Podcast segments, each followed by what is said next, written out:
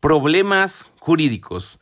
Un problema es una cuestión que aparentemente permite más de una respuesta y en los casos que se estudian en amparo se contradice la respuesta que dio la autoridad responsable con la respuesta que el quejoso considera constitucionalmente correcta. Los problemas jurídicos son las cuestiones materia u objeto de una sentencia judicial, en el caso de una sentencia de amparo. La sentencia judicial es la solución de esos problemas jurídicos. La sentencia judicial es la solución de esos problemas jurídicos. Los problemas que se plantean de manera directa o indirecta pueden ser problemas de hecho, problemas formales o procesales, problemas de derecho, problemas de construcción argumentativa, problemas en amparos contra leyes y problemas cuando se aduce violación a derechos humanos e inconvencionalidad de normas. Problemas de hecho. Un hecho relevante que probado tiene trascendencia jurídica. Ejemplo, acreditar la paternidad de una persona para imputarle obligaciones alimentarias. Estos problemas de hecho presentan problemas de prueba o de calificación. Estos problemas de hecho presentan problemas de prueba o de calificación. Dentro de los problemas de prueba hay que preguntarse cuál es la prueba o pruebas que idóneamente demostrarían el hecho relevante, establecer si dicho medio de convicción existe y si fue o no desahogado, pues ello incidirá en la demostración o no de lo pretendido. Ello incidirá en la demostración o no de lo pretendido. Por ejemplo, para acreditar la paternidad de una persona, la prueba determinante es la pericial genética. Si no se ofrece y desahoga esta y no hay otras pruebas que legalmente acrediten el entroncamiento buscado, la acción no prosperará. Asimismo, el problema de prueba puede consistir en que el medio de convicción nunca pueda llegar a ser valorado por cuestiones procesales que lo impiden, por ejemplo, el desachamiento de una prueba, la obtención de la prueba ilegal, el realizarse determinada diligencia, por ejemplo, la declaración del acusado sin asistencia de abogado o consular si es extranjero, el no impugnar una determinación a través del recurso o medio de defensa idóneo, etc.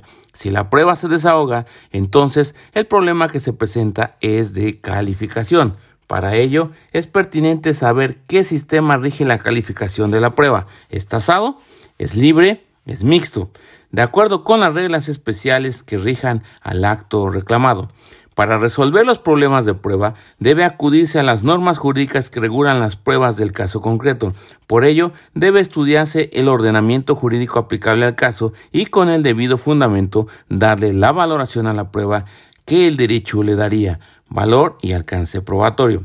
Resulta que en el juicio de amparo ya tenemos un resultado que externó en el acto reclamado la autoridad responsable. Por ejemplo, que el hecho no se probó, porque no hay prueba que lo justifique, que la prueba no es adecuada para el fin propuesto o por cuestiones procesales no alcanzó a desahogarse la prueba o que la desahogada no es de tomarse en cuenta porque la abstención de la misma fue ilegal.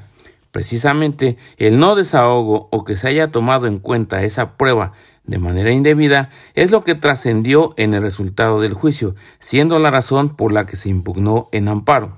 El juez de amparo valorará si con los elementos que tuvo al alcance la autoridad responsable necesariamente se concluiría como lo hizo, en cuyo caso negará el amparo, o lo correcto es haber resuelto de una manera diversa, en cuyo caso concederá el amparo y señalará lo que debe hacer la responsable, ya sea con lineamientos precisos, con plenitud de jurisdicción o con ambos, para resarcir al quejoso de la vulneración a sus garantías o derechos humanos. B. Relativos a cuestiones formales o procesales. Como se ha plantado en los párrafos precedentes, muchas veces la promoción del amparo tiene como fundamento el desechamiento de alguna prueba o la falta de cumplimiento de una cuestión formal, que invalidaría el acto de autoridad, en cuyo caso el órgano de amparo verificará en principio si la violación procesal alegada existe, después si se preparó debidamente, salvo que la ley no exija tal preparación, finalmente si esa violación trasciende al resultado del fallo. De no satisfacerse estos requisitos, existirá inoperancia de lo planteado y se convalidará lo resuelto por el órgano jurisdiccional. De cumplirse los requisitos, se analizará si la determinación de la autoridad de la responsable es o no correcta y ello incidirá en declarar fundado o infundado el concepto de violación propuesto. C. Problemas de derecho. Problemas de derecho. Tiene que ver con la selección de la norma jurídica aplicable al problema jurídico que se proponga. Los problemas de derecho pueden ser problemas de relevancia o problemas de interpretación. Problemas de relevancia o de interpretación. Son problemas de relevancia cuando existe necesidad de elegir entre dos o más normas que parecen aplicables. Son problemas de relevancia cuando existe necesidad de elegir entre dos o más normas que parecen aplicables. Son problemas de interpretación cuando para establecer el alcance preciso de una norma requiere desentrañarlo. Son problemas de interpretación cuando para establecer el alcance preciso de una norma requiere desentrañarlo. Los problemas de interpretación pueden dar a su vez eh, pueden darse a su vez, perdón, porque la norma es insuficiente, falta de información, o porque la norma excede de información que no resulta aplicable al caso en concreto. Los problemas de interpretación pueden a su vez darse porque la norma es insuficiente, falta de información, o porque la norma excede de información que no resulta aplicable al caso concreto.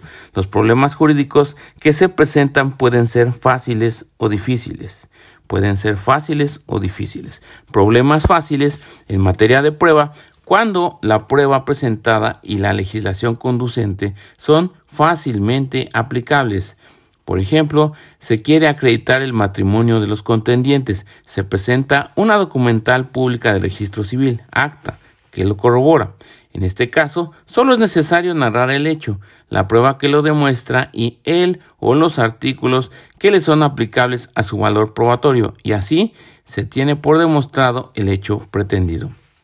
Al igual que en las cuestiones de derecho, los problemas de derecho pueden dar lugar a casos fáciles y difíciles. Fáciles cuando la norma es clara y perfectamente aplicable al caso de que se trata, en cuyo caso Solo es necesario aplicar el artículo conducente que precisamente resuelve el problema propuesto y explicar por qué lo resuelve. Problemas difíciles.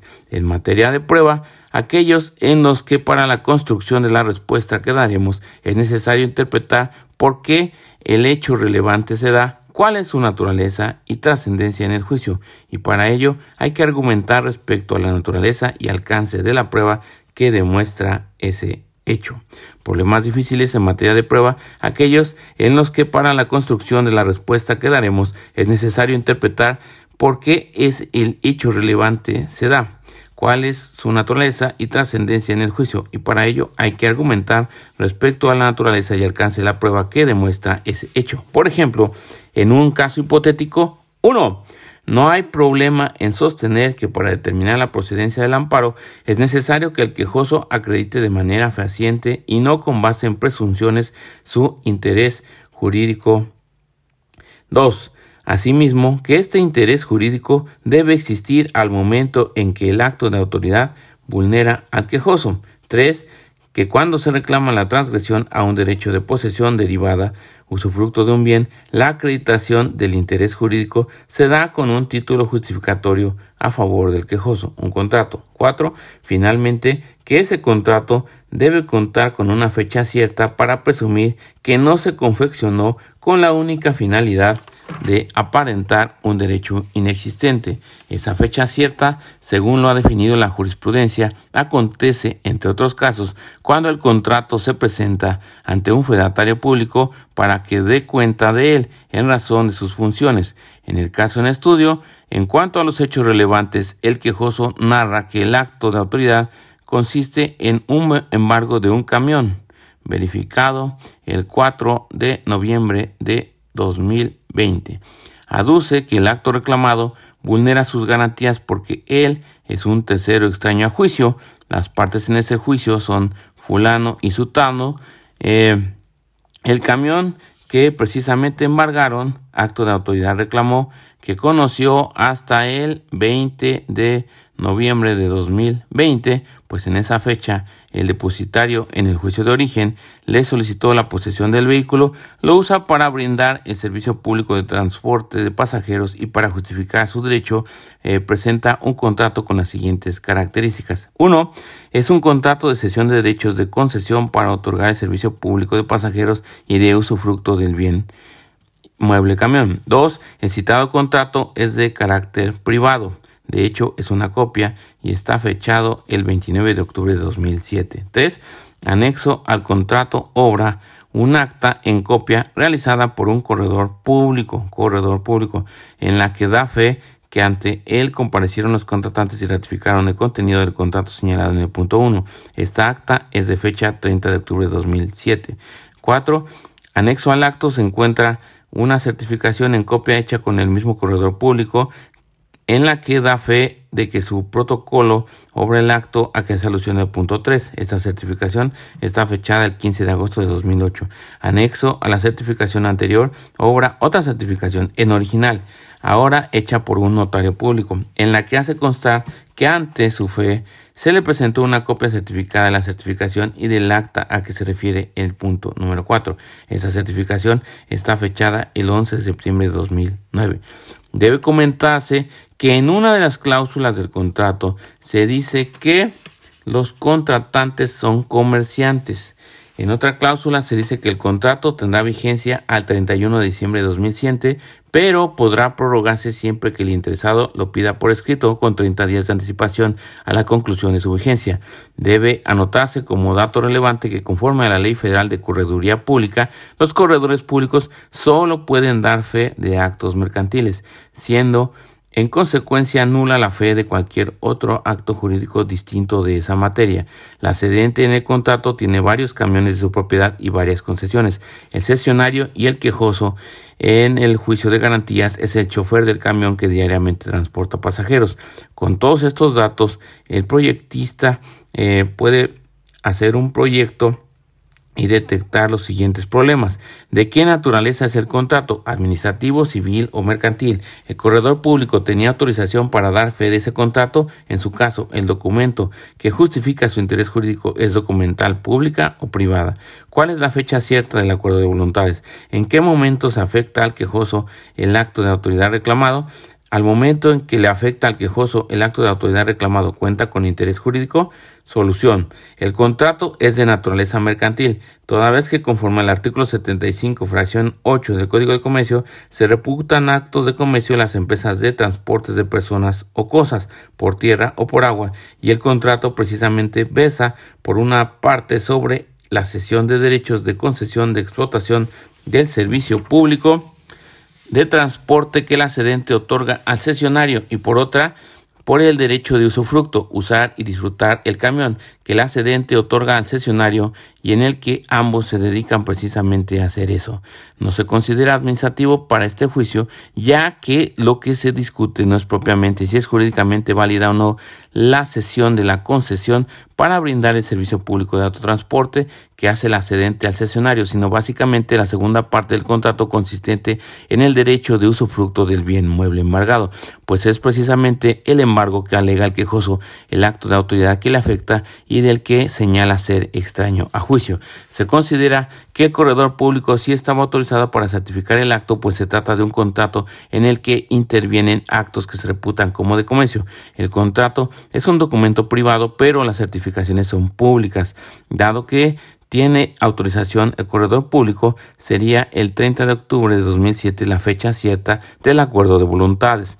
El acto de autoridad le afecta al quejoso hasta que tiene conocimiento del mismo, es decir, hasta el 10 de septiembre de 2009. En el caso se considera que no acreditó el interés jurídico porque el contrato que presentó venció el 30 de diciembre de 2007 sin que demostrara la existencia de la prórroga. En el caso se considera que no acreditó el interés jurídico porque el contrato que presentó venció el 31 de diciembre de 2007 sin que demostrara la existencia de la prórroga. Como podemos apreciar, para resolver el hecho relevante de si el acto de autoridad reclamado, embargo del camión, afecta el interés jurídico del quejoso, se tuvo que hacer una construcción argumentativa que llevó a resolverlo. Un problema de derecho es difícil cuando para acceder a la norma aplicable es preciso acudir a la interpretación o la integración de la norma individualizada que resuelve el caso concreto. Problemas de derecho que resultan difíciles. Cuando se debe optar entre una legislación u otra, cuando existen antinomias entre normas, cuando hay leyes de diferente vigencia de aplicación, cuando los métodos más comunes de interpretación no son suficientes, cuando debe integrarse la norma a través de la ponderación de principios. Repetimos, problemas de derecho que resultan difíciles, cuando se debe optar entre una legislación u otra, cuando existen antinomias entre normas, cuando hay leyes de diferente vigencia de aplicación, cuando los métodos más comunes de interpretación no son suficientes, cuando debe integrarse la norma a través de la ponderación de principios. Y estos fueron entonces los problemas de derecho que resultan difíciles. Uno, cuando se debe optar entre una legislación u otra. Dos, cuando existen antinomias entre normas. Tres, cuando hay leyes de diferente vigencia de aplicación. Cuatro, cuando los métodos más comunes de interpretación no son suficientes. Y cinco, cuando debe integrarse la norma a través de la ponderación de principios. Y sin más por el momento, nos despedimos el día de hoy. Arrivederci.